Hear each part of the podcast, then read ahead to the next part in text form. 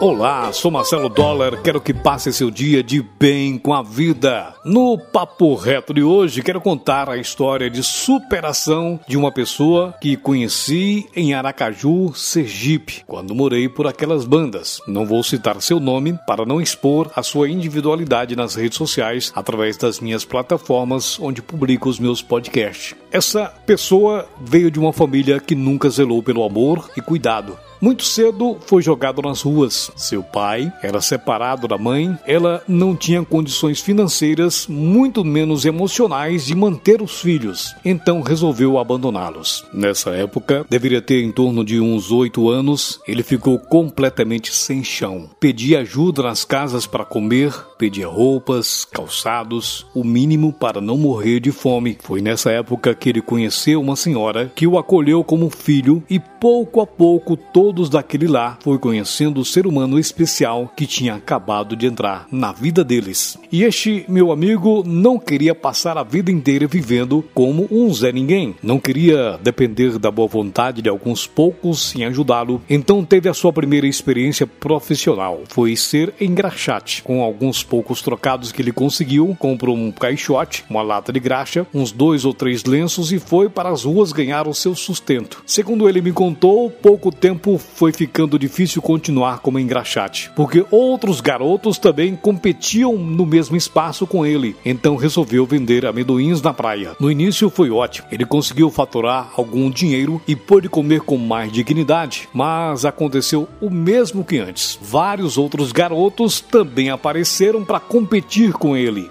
E um determinado dia ocorreu um fato que é uma verdadeira lição de vida para ele. Ele estava tão desesperado, achando que não ia sobreviver, que então, pela primeira vez na vida, resolveu roubar mas nesta primeira tentativa foi apanhado por policiais, levou uma grande surra e foi liberado. Ele sentiu uma vergonha inimaginável e, com o corpo coberto de hematomas, concluiu algo muito sábio e compartilhou comigo quando morei em Aracaju. E ele, relatando a vida dele para mim, me disse que teve um papo reto com Deus certa vez. Abre aspas. Eu não nasci para ser ladrão, nasci para ser alguém na vida e assim que vou ser. Fecha aspas. E esta foi a primeira e a última vez que ele tentou roubar. Desde aquele dia em diante, ele seguiu somente o caminho da retidão completa. E essa pessoa que estou relatando essa história, graças a Deus, ele desistiu do mundo do crime. Ele foi trabalhando em bicos e mais bicos para se sustentar. Trabalhou de frentista em posto de gasolina, auxiliar de mil e uma coisas e por aí vai. Não tinha preocupação em crescer nos estudos, mas o tempo foi passando e ele foi crescendo, sempre com aquele sonho de superar e conseguir crescer na vida. Trabalhou em supermercados,